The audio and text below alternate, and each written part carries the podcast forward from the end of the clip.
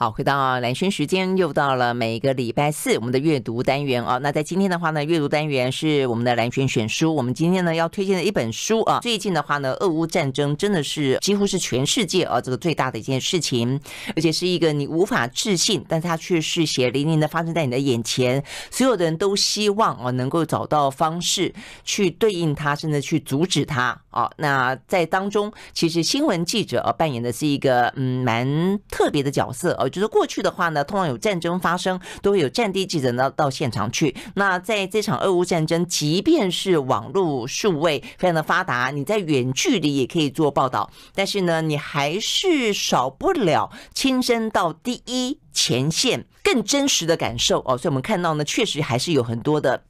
国际的大媒体，他们派了他们的记者呢到达现场去，但是也因此呢，呃，陆陆续续已经有好多人死于呃这个俄乌的战争的战场上。最近刚好在读一本书哦，就让我更觉得说我应该要在这个时候呢推荐这本书。这本书呢是由卫城出版哦所出版的一本呢传记式的一本书哦，它是在描述一位女性的战地记者。这位女性的战地记者呢，在二零一一年的时候，大概十一年前死在叙利亚的战场上啊。那她。在呃意外的死于啊这个战争的报道的过程当中，已经在战场当中啊这个用他的笔驰骋啊这个战场呢已经十几二十年的时间了啊，他叫做玛丽科尔文啊 Marie Corvin。那他的话呢，这本书叫做《深入绝境》。战地记者玛丽科尔文的生与死啊，他的一个非常鲜明的标志是他戴着一个独眼龙的黑眼罩。那为什么呢？因为他在先前的一个采访，呃，战地新闻的时候呢，他失去了他的左眼。他是一个非常爱漂亮的呃，这个但是又非常啊杰出的女性战地记者，她只好戴上了一个眼罩，还。常常在思考说怎么样子用他的衣服可以配他的眼罩，所以是一个非常写信的、非常一个活生生鲜活的一位呢呃女性的战地记者。好，所以呢在今天现场我们就邀请到呢这个未城出版的总编辑，他本身也是一位作家啊，还是张慧金，到我们的现场来介绍这本好书。Hello，慧金早安，兰萱早，嗯，各位听众大家早。对，我发现魏晨哈，我刚才在跟慧晶讲，你们最近蛮常喜欢出厚厚的一本一本啊，这个 自传式的书，传记啊，传记，嗯，对，好好看，都很好看，不是故意要那么厚的，对，因为他的故事太精彩了，很精彩。对，先前有本是西蒙波娃嘛，对不对？对，我也是很喜欢他，就是对于很多。嗯，经典的人物，曾经活着的啊，这些人，他们活得很不一样，然后活得很丰富，这样的人，这样子的传记，我觉得是很值得读。像今天讲的这个玛丽克尔文，我觉得相信大家一定也会觉得说，怎么有这么大胆的女性，她失去了一只眼睛，她还是不断要到这个战场的最前线去做报道。那不管。也许很多人会觉得他这非常的鲁莽，但是他就是活出了淋漓尽致的生命。像这样的传记，我自己非常喜欢读，所以也把它引进给读者。嗯嗯嗯嗯，所以你可以跟我们先介介绍一下这位战地记记者。其实在，在在我们呃学新闻的，就是新闻的这些呃近代史里面，其实真的是很多战地的。我其实坦白讲，我年轻的时候也蛮憧憬啊，这个当战地记者。但是你我是很反战哦，但是你就会觉得，如果当战争发生的时候，你真的很想要去做那个能够把真相带给大家，然后能够试图去改变战争的人。对，嗯，那不晓得你说算是幸运还是不幸？就我们一直都无缘去真正的采访战争，但像这样子的一些战地记者，真的是非常的可佩。那女女里头女性的其实算比较少，对，所以 Marie Corvin 算是里面非常凤毛麟角，但是非常非常杰出的。嗯，他采访过，我看几乎是我我后来看这本书的时候，我一直在想，如果他现在在还活着的话，他一定会，他一定在乌克兰，他一定是在，他一定在乌克兰，真的是。所以，我们帮我们帮我们介绍一下这位呃，Marie Curran，。是他呃，他其实是美国人哈，虽然他后来很长时间是英国《泰晤士报》的记者啊，他在一九八零年代到了巴黎哈，他一九八五年去担任合众国际社在巴黎分社的主任。那接下来就结下了呃，跟东中东地区结下了不解之缘这样子。他在呃一九八六年就是美军空袭利比亚的前夕，呃，他在利比亚采访了格达费哈，这个是。让他成名的一战哈，因为当时只有他采访到格达费。然后一九八七年这时候，黎巴嫩的内战之中，呃，他去采访了难民营战争，然后采访了一个呃难民营的海法医院哈，那这也是一个非常有名的报道。那接下来在一九八九年，他专访到阿拉法特，而且那次他还跟呃北京的天安门事件擦身而过，因为本来是预计在北京采访阿拉法特的，好，但是呃后来因为有些事情要发生，他阿拉法特就离开了。嗯，所以他为了采访阿拉法特，他离开了另外一个新闻的重要现场，就是天安门。是是是是，对，那那个他在这个路上，他的他的同行的记者把拍到的东西全部给了另外一家呃一个新闻的团体，这样。那一九九一年，接下来就是沙漠风暴的行动，哈，就是美国小布希对伊拉克海山的宣战，啊，他留在当地目睹了整个战争的展开。一九九二年，好，他又更加深度的访问到格达费，同样一九九二年，他访问呃以色列总理拉宾跟巴结领袖阿拉法特，嗯，接下来一九九八年，他访问到塔利班的领袖，哈，那个时候塔利班刚刚崛起，嗯，那接下来一九九九年巴尔干半岛的冲突，他他去访问科索沃的啊难民营，嗯，啊，一九九九年印尼跟东帝汶的战争，其实东帝汶的独立战争了，啊，那他他在那边。待到最后一刻，哈，甚至就影响了联合国的撤离的决定，帮助了难民的逃生。然后接下来一九九九年，呃，俄国对车臣的战争，哈，他也是深入当地，哈，甚至翻山越岭，哈。那接下来二零零一年，OK，这个就是斯里兰卡内战，就是他就是在这场内战中失去一只眼睛，嗯嗯。二零零二年，他又回到中东，哈，报道以色列跟巴勒斯坦人之间的冲突。啊，二零一零年。突尼斯的茉莉花革命，二零一一年埃及革命，穆巴拉克下台的那场革命。好，那接下来叙利亚，好，同样发生了革命，哈，甚至变成了内战。他就是在采访这个内战的时候呢。呃，上升的，嗯嗯，所以我觉得对我们来说，你看这样一路听下来哦，就是说在我们有限的生命里面啊，至少我们没有经过一二战，但之后的一些战争，几乎他都在。比方说先前就是中东，中东就这样打来打去啊，这个以巴和谈啦，然后叙利亚的部分啦啊，所以这个部分他都在。对，呃，那再来的话呢，就是有关于俄罗斯，俄罗斯不管是什么入侵车臣啦，然后呢什么克里米亚啦，他都在。那再来的话呢，是南斯拉夫。你刚刚讲科索沃，南斯拉夫事实上是在上个世纪的尾巴的时候，最惨无人道的一场大的浩劫。是是。呃，所以呢，现在如果你要回过头去看所谓的战争罪，哦，大家在讲说普丁犯下战争罪，先前呢犯下战争罪的就是前斯南斯拉夫的呃总统，就在这过程当中，什么塞尔维亚啦、科索沃啦、什么阿尔巴尼亚啦，哦这些。混战里面，那所以呢，呃，这个 Marie Coffin 他也在那个地方，所以你可以看得到，就是几乎是哪里危险，他就哪里去。对，呃，我我觉得这其实真的是一个非常，我觉得是需要非常有勇气的啊。所以呢，写这本书的作者。他也是一位战地记者，而且他应该是，我想他心中应该是有这样子的伤痛啦。就是他最后一场，呃，在马利克文的最后一场采访，就是在叙利亚的那个采访的。他们原来都一起在叙利亚做采访啊。这个作者是呃英国的这个 Channel Four 的记者，他们原来一起在那里，但是在那个时间点呢，他做了一个决定说，啊，他不要再深入了，他要回伦敦去了。对，但马利克文就是他还要再深入，他几乎就是在所有的场合。就是别人都已经要撤退的时候，他总是想要再更深入。那最后那个就变成他们的永别啊。那这个在马利克文最后一次的报道呢，这个嗯影片是有上到这位呃作者的节目的。好，那他们。在播完了这个马利克文的连线之后，那不久这个课文就上升了。所以这位作者，当然他们也是好友，也是采访的战友，又是最后一次跟他这样子擦身而过的人。我想他心中应该是有蛮大的伤痛。然后，所以在课文。过世之后，他就写成了这本书。嗯，他自己也是身经百战的战地记者，所以你可以看出，就是说他能够描写，就是整个在战地采访的情况是非常非常动人的。他也非常了解玛丽克尔文。对，但我觉得，即便说同样都去战地采访新闻，但是你会发现说，其实。不同的记者可能跟他对于新闻这件事情的信念，或者说他对于自己本身的价值的选择，其实还是有不同。他一开始就在想说，他会问自己：哦，就是当他看到呢，马利克文总是当大家在撤离的时候，他总是在往更深入的地方去走的时候，他问说，到底是他太鲁莽，还是我太懦弱？嗯啊，这位作者他这样的问自己，所以我觉得每一个记者应该都会有那样的一个时刻，就尤其碰到那种真的是比较危险性或者比较艰巨的，当别人勇往直前的时候，你会觉得说。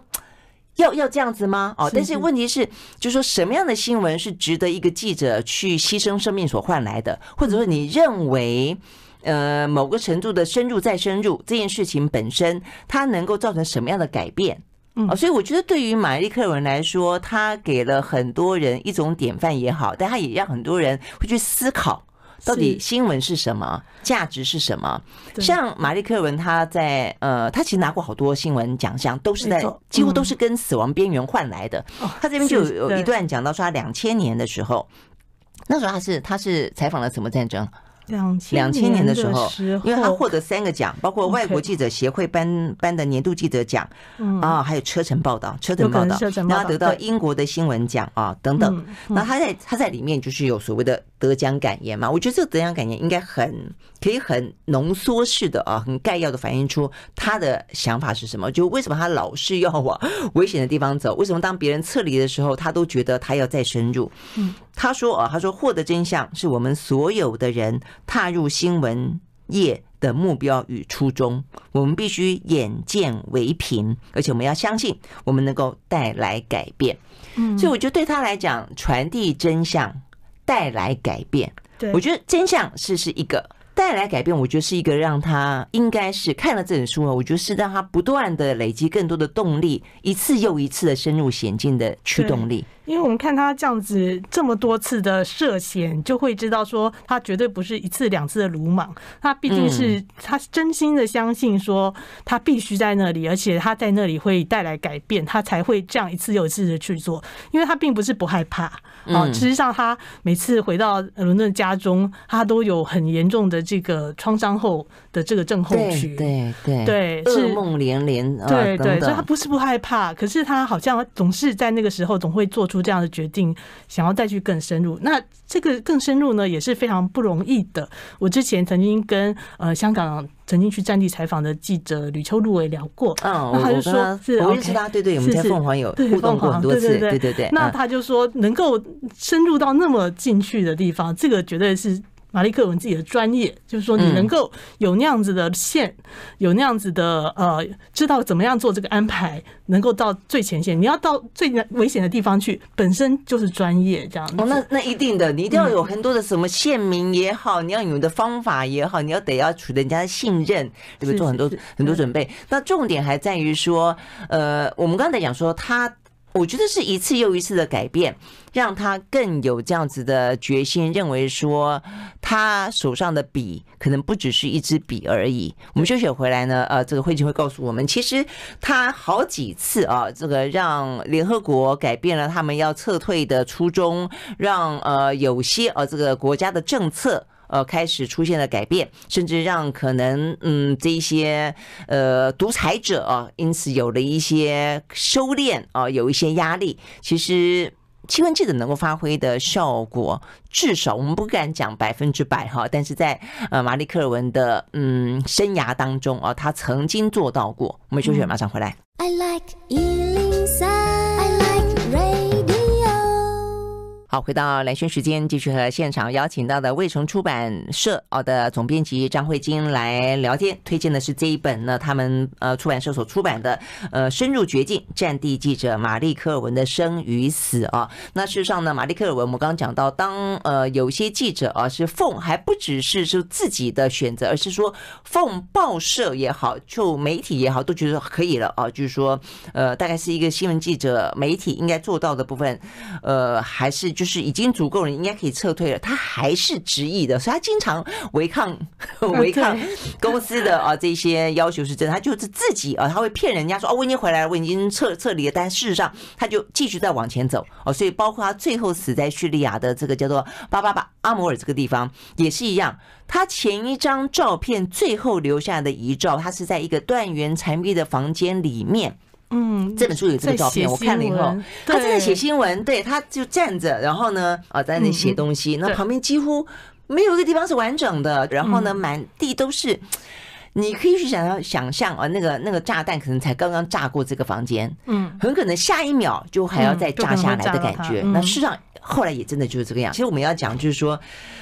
他为什么觉得他可以去改变一些事情，但是却换来了死亡？因为他做的很多事情的初衷可能不只是带来真相而已啊。比方说他在这个叙利亚的时候，他后来其实他们的报社有埋怨过，说他发的稿很少。为什么？因为他宁愿用广播的方式，他就讲说，你刚不讲他接受了这个作者这本书作者的访问吗？对，就说他后来发现，他接受电视或者广播的直接的访问的速度，可以快到当场影响到这个战争本身的决策。嗯，但是如果说你是写文章的话，你写了半天，那再发回你的报社，你的报社呢再选择一天把它登出来。尤其他呃担任的工作是周末、周日的《泰晤士报》，所以他是每一个礼拜刊登一次。所以对他来说，他迫切的想要去有所改变这个个部分，其实没有办法能够在时间上面到达，所以他只好选他他必须选择用这种方式，因为他接受了访问，所以他发射电波的部分。被叙利亚的政府侦测到了，所以他们就用卫星锁定那个地方，所以就是，所以叙利亚政府是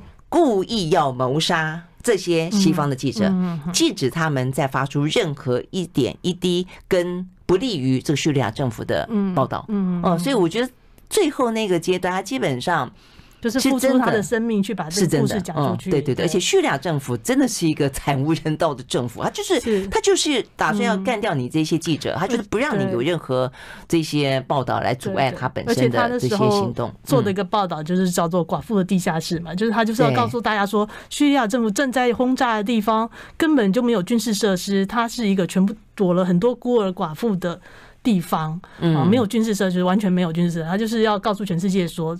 呃，叙利亚政府做的轰炸是这样子的，并不是如他们宣称的说这里有叛军，其实是没有。对对对，就是类似，对，事实上是这个样子，没错。OK，所以所以说他就不断的希望能够造成改变。就兰萱刚才也有讲哈，他先前他从他的这个职业开始的前阶段，就有非常多的这个报道是造成的改变，那这也造成他确实会不断的往这个路。先去付出，比如说在那个一九呃八七年的时候，他去采访黎巴嫩的内战，哈，那是一个当时有一支军队在围攻难民营啊，在围攻难民营啊。那当时这也是他早年非常著名的报道之一，这个叫做《死亡之路》的报道。这个住满了难民的难民营呢，每天早上在黎明过后，就会有妇女冲出去购买食物，因为他们必须冒着生命的时的危险哈，去去取得水还有食物哈。那这个时候，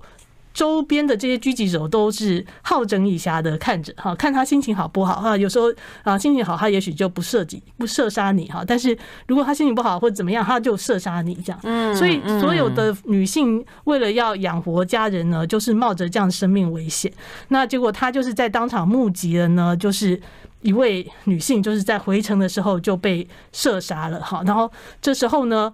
看不下去，去去抢食去买食物的也是女性，受不了。看不下去的也是女性，就是两个女性就冲出去把这个受伤的女性再拉回来。嗯啊，那但是最后这位女性还是死去了。哈，那就是课文写了这个报道之后，其实影响非常大。哈，那甚至就完全改变了当时就在国际上造成一个压力。当时叙利亚的这个阿萨德总统呢，就改变了这个策略。后来这个难民营的呃为。困境是有被解决的，嗯嗯，但是这这其实也是一时之间啦，所以后来他也有不断的挫折感，就是说他到底能够改变事情多少多久，对不对啊？他可能暂时的让。阿萨德对于难民营的对待稍微的缓解了一点，但之后阿萨德他这个滥杀平民的状况，其实后来也还是对，所以我觉得这就是新闻记者觉得很很矛盾、很挣扎的地方，会觉得非常痛苦的地方。嗯，对。那另外一个很著名的例子，就是在印尼跟东帝汶的战争，哈，就是印东帝汶的。独立战争的时候呢，印尼就是有点焦土政策啊，就知道东帝汶要要独立了，所以我就滥杀这些平民哈。那甚至连联合国的呃人员也遭到了这个射杀哈，许多的记者都已经撤走了。那马利克文就还在当地一直待到最后，而且他就是不断的说，就是说这些难民要被放弃的这样子。那最后也是影响到联合国的决定，呃。就去协调到这个印尼同意说，所有寻求联合国庇护的难民呢，都可以跟着联合国一起撤走，撤到澳洲去。嗯，嗯，所以有人说保护了一些呃难民这样子。那后来东帝汶这个国家就在二零零二年获得。正式的立国承认这样子，嗯，那这个也是他的，是大家公认说他的报道是有影响到这个局势的。对啊，对，所以我们刚刚就讲到说，对记者来说，我想我相信永远是这一些呃理念的实践，给他们更多的动力，继续呃不断的付出吧。尤其是尤其像马里克尔文这种是付出生命的代价的，所以他里面也特别提到说，他呃就像刚刚慧晶讲，他并不是不恐惧，他只是呃懂得了控制恐惧的方式。哦，但是他也在当下或许可以不断的挺进，不断的坚持，呃，但是他呃再回到哦这个嗯他自己希望的世界，正常的现代的生活当中，他的生活其实相对来说却是破碎的，他的生生活当中永远充满了那种逼近死亡的气息当中之后的纵欲，或者那种自我放松或者破碎哦，因为他这样的工作。没有办法让他能够有一个非常稳定的生活，有一个非常呃不担心他的另外一半，对不对？即便他的另外一半经常也都是记者，但是呃彼此之间需要，就是你需不需要付出这么大的这种代价啊，去取得你认为的成就？其实经常的就是永远不止息的冲突、吵架。对，分手、复合 这样子的呃一位女性哈，她的生命故事呢，就在这本传记里头。我们休息了再回来。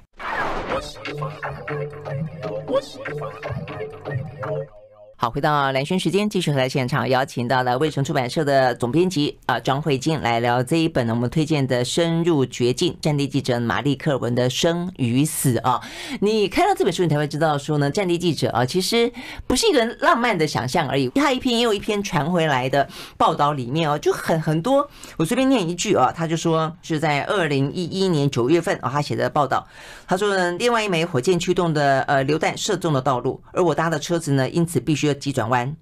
车队的一位指挥官从前座把一把呢手枪给我，他喊着说：“你拿着啊，如果他们的人数比我们多，你会用枪吧？” 然后他就点头，并且跳出窗外，一方面要躲避子弹，然后呢就在沙丘的后方扑向地面。然后呢，他发现沙丘的高度不够高，哦，又匍匐的到另外一个呃岩石。那过程当中，他不忘记。他除了一把枪之外，还有一本笔记本和一支笔。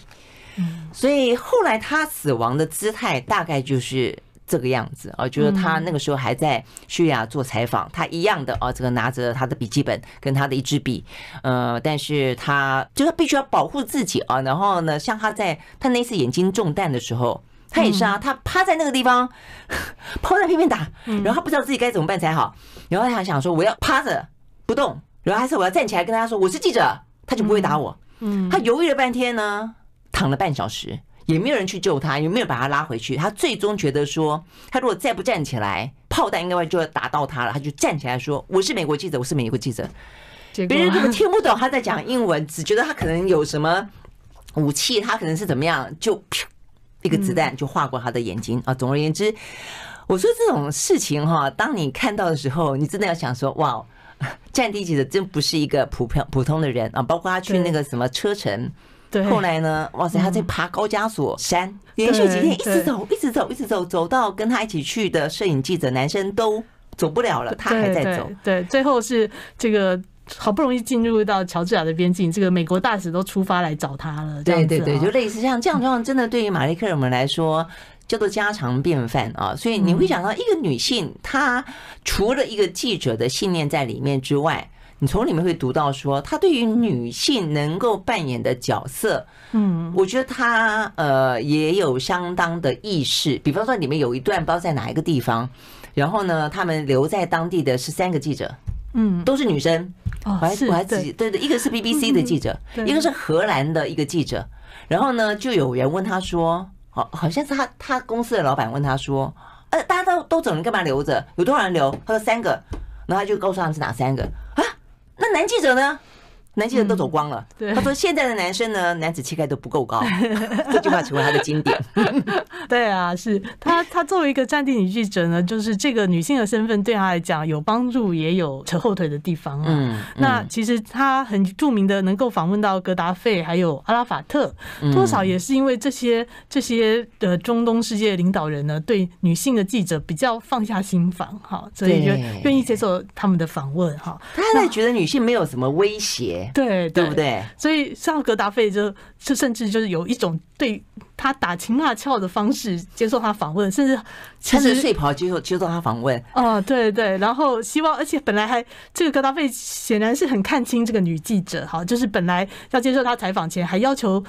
他换上一件白色的洋装，跟这个穿上绿色的高跟鞋。没错，我觉得那一幕写的实在太夸张了。就是把他当成后宫吗？这样子。那但是玛丽克文当然就拒绝啊，就是找个借口说啊，这个尺寸不合，我不穿这样子哈。嗯。那接下来这个格拉费就不停的想要跟他打情骂俏哈，但是他就非常镇定的，还是问出了他要问的这些问题。好，那这个是格拉费的专访，其实就是当真的就是当时没有其他男记者能够办得到。真的真的，所以他也蛮。善用她的女性优势，只是这个女性优势当中，其实有很多很危险的。其实还是很危险，就是其实你怎么真的不知道格达菲会不会当场强暴她呀？然后他其实在讲，因为我觉得格达菲好歹是格达菲啦，我觉得他好歹是一个呃领导人，是一个总统。他里面就有讲到说，是格达菲还是海山的部署，有一个是二把手还是三把手，曾经试图强暴他，对，试图强暴他。所以他那一次，他他自己在他的日记里面写，这是他说他是。最接近被强暴得逞的一次，对，就是真的是还有就要非常用力的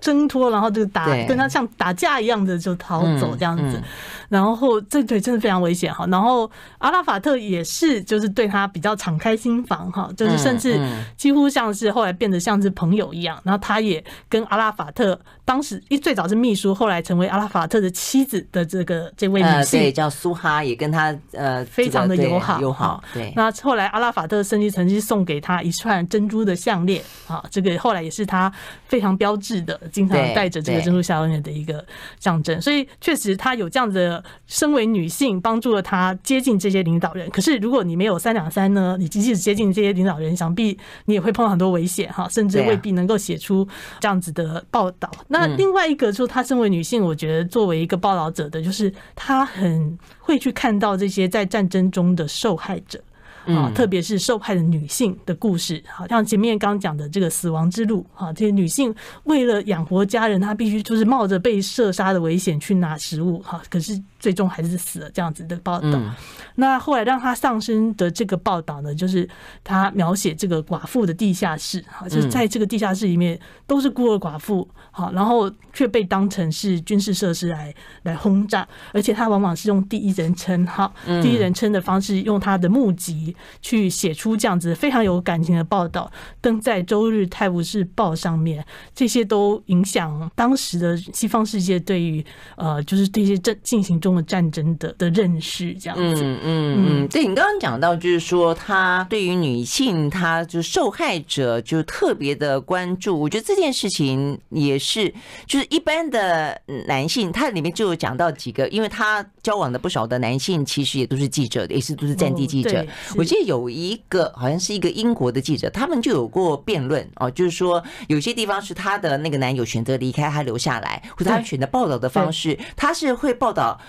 战火当中的每一个人，而且他这个人他不会去分。就是说，对他来说，假设啊，今天如果说讲今天俄乌战争，呃，牺牲比较多的可能是呃乌克兰，但是如果说有俄罗斯的平民因此而被假设反击轰炸，他也会站在他们的角色去报道他们。就对他来说，战争当中的人是他真正最关心的。但是他那个男友就会觉得说，他会用一个地缘政治的一个比较宏观的角度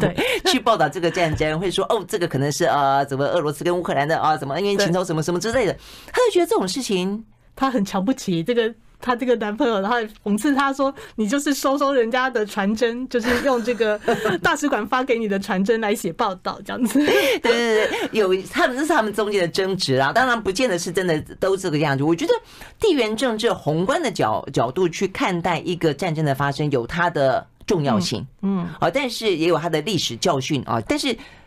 嗯，站在底下的人，的无辜的人，我觉得其实也是更更也是很值得被注意，也是最无辜的一群。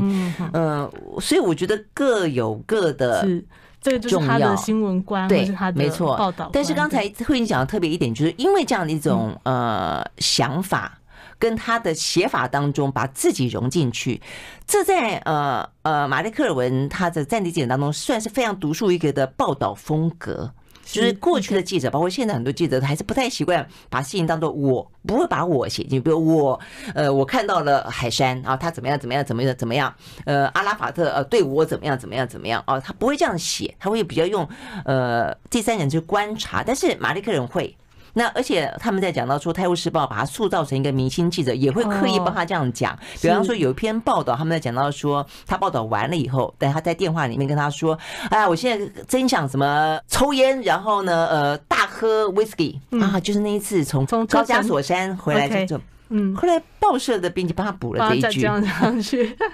他们很想让这个很有个性的女记者的形象跃然纸上，然后认为说读者会喜欢看到这样。事实上，读者是是是喜欢，但是就记者的本身，他们会可能会有一些讨论，觉得这样适不适合啊用第一人称。但是从此，玛丽克尔文的呃个人形象就更加的鲜明，戴这个黑眼罩、独眼龙，然后呃爱喝酒，然后烟不离手。那他拥有呢非常精彩的呃人生，但同时同时他也拥有呢跟战地以及他私人生活当中非常非常支离破碎，对，不断的在拉扯的这个世界。我们休息再回来继续聊。I like 回到蓝轩时间，继续和现场邀请到的卫城出版社的总编辑张慧晶啊，来谈这本我们推荐的好书啊。这个在目前的科呃俄乌呃这战争底下，你可能更能够用另外一个角度去看待啊这个新闻的发生，而且如何呈现真相给大家。同时，如果透过记者的报道能够有一点点改变啊这个呃战争的话呢，我相信是所有的新闻工作者啊最希望看到的啊。那这个玛丽克尔文，其实大家这样一路听下来之后会。觉得说哇，他这个个性非常的坚毅啊，那非常的勇敢，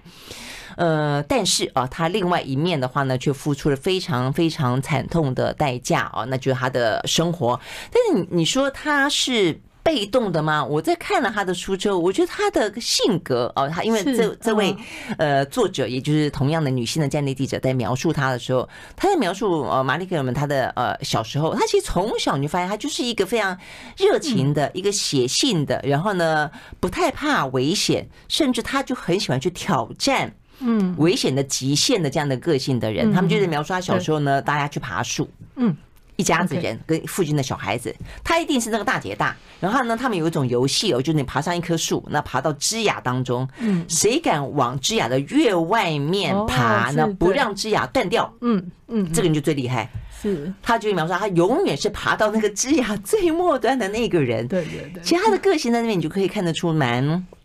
蛮鲜明的，对，所以他到底是因为他喜欢危险而靠近危险，还是因为呢他靠近了危险，回过头来影响他的人生？坦白讲，我觉得有点难分。而且他还喜欢航海。对对对，他喜欢对航海，而且他们在讲说航海的时候，通常通常暴风雨，嗯，大家就会回航。他不是，他永远是那个往暴风雨里面航行的那个人。嗯，他期待去感受那种跟大自然搏斗的感觉。嗯，所以他这个人的性格是真的很很特别。我想真的也有这样子的性格，才有办法走到这个战地的前线。但是因为这样的关系，所以呢，给他我觉得已经不只是在生理上的所谓的症候群，嗯，他在心理上面来说，他是那种是。那种渴望危险呢，但是又又心里不安。对，而且呢，你看他那么的强悍啊，他前面描述了很多呢，他跟女性朋友之间的情谊。嗯，然后他非常的呃欣赏一些女性的战地记者，比方说海明威跟他的那位第三任妻子叫做玛莎盖尔婚，也是非常非常著名的呃这个战地记者。他就觉得他认识一个大胡子的男朋友，那个时候他一度觉得他们就像是海明威与玛莎。呃，这个盖婚两边翻版哦，因为同样的，他那个男朋友也是一个战地记者，他自己也是啊，所以我觉得他有一些浪漫的情怀在里面。然后他里面也讲到过说，呃，他其实不是属于那种女性主义者哦，他还是想要自己很有女性化的感觉。他喜欢穿的漂亮的洋装。我刚刚一开始讲说，他会想到说，今天既然戴了眼罩了，我要怎么穿衣服可以适合配上我这个眼罩，看起来够时尚。而且他认为，他想要有一顿。一段稳定的爱情，他想要，他想要结婚生子。嗯，对。可是他的爱情真的是爱情情路非常坎坷啊。对啊，就是说是他爱上过很多次，就是爱上的男人可能是有呃，比如说她有一位丈夫，一任丈夫其实是一直在出轨。其实是一直在出轨。那有另外一位认的丈夫呢，就是这个拉丁裔的一位男性。对，就我刚刚讲说是要像海明威的那一个。对，可是这一位是有很严重的，也是有很严重的心理创伤，后来是自杀。所以他的他其实很需要这个感情的。感情，然后也很希望能够结婚生子，但是一直都没有，在这个路上非常坎坷。好，那这个，所以他有时候会觉得说，离开伦敦，离开这个乱七八糟私人生活，跑到战场的前线，可能还更有意义啊。就有时候他会有这样的描写，他觉得有时候好像反而他很想到这个前线去。对他那种心情，我看到他在描述几个战地记者啊，或者我们知道的一些战地记者，其实有一点点。不敢讲，有一种类型是这样，就当你在现实的生活当中，你碰到了一些困难、一些挫折，其实到战地去接近更多危险的事情，实际上是一种逃避，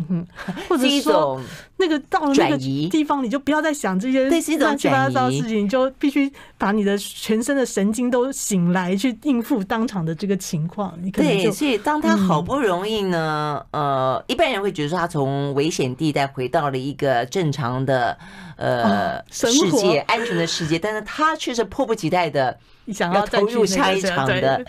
的这个战争。对，所以嗯，其实很不容易。当然就是说，然后另外当然就是创伤症候群啊，噩梦，以至于有时候他会酗酒，酗酒酗得很凶哈。那当然就是说，另外一个就是说，你刚刚说呃，也有人会批评说，哎，中国《泰晤士报》这样子把它明星化了啊，使得他不断的就是去追求这种危险，也有人这样子的批评。其实后来后来也有人。认为他的死是《泰晤士报》要要负起责任，有人会，但是我觉得，当然这样子一个人牺牲了以后，大家都尤其一开始的时候都会想要找一个想想要指互相指责这个对方嘛哈。但是无论如何，《泰晤士报》给他一个环境呢，其实我我在看这个时候，我其实还蛮感动的，是那个时代的这个呃国际记者们，嗯，好，他们。呃，当然就是他们有非常多非常优秀、杰出训练的这样的记者。其次就是那个时代的媒体环境，好像也给予他们非常多支持。啊，是是是。它里面有一个非常有名的例子，就是呃，马利克文经常就是有时候就是开着这个电话。就是他的这个国际电话费是非常昂贵的啊，然后那个伦敦他就是伦敦泰晤士报每次都是受不了，但是还是会帮他付这个钱。对对，而且我们还我们还刚才有讲到啊，那个他们的总编辑，你这个稿子发不发啊？所以你明明在战地，怎么半篇稿子都没有发回来？对，但他可能呃，可能他正在采访，也可能他呃身陷险境没有办法发，也可能他觉得他采取一个更能够及时帮助当地的方式，对，在进行新闻报道，而不是呢给他的老东家写一篇文章。嗯，那最就最终这个这个大的媒体环境，好，这个首先他的东家最终都还是会想办法支持他。然后其次，这个大的媒体环境，记者们互相的帮忙，哈，啊，甚至是说，如果我没办法采访采访，我可能把我的线给你，让你去啊，这样子的这样子的一个文化啊，战地记者之间互相帮助的文化，我觉得在这本看这本书的时候也是相当的感动啊。我觉得在生跟死之间，那个时候，我觉得一些。枝微末节的竞争，那是非常的无意义的。是是，坦白说，当你为了要去拯救更无辜的百姓，当你要去扶植在你想帮想要帮助在烽火底下的弱势，当你想要能够去改变战争的时候，你说我今天这条线民不给你，你不觉得这种事情是是对不对啊？但是这边当然也讲到，那真的是一个呃新闻媒体呃采访的一个最。美好的时代之一，黄金时代，呃，真的是，就是大家真的是为了有些信念，然后培养出那么优秀的呃这些记者，而且这些新闻媒体的负责人也都是个个有肩膀，知道到底媒体为何而存在，是是是，对不对？是这样子。好，所以呢，这也是很值得现在的媒体跟现在的我们跟嗯战争的发动者而来醒思的。所以在今天，我们为大家推荐深入绝境战地记者玛丽科尔文的生与死。非常谢谢慧静到我们的现场来，谢谢。I like eating Sound.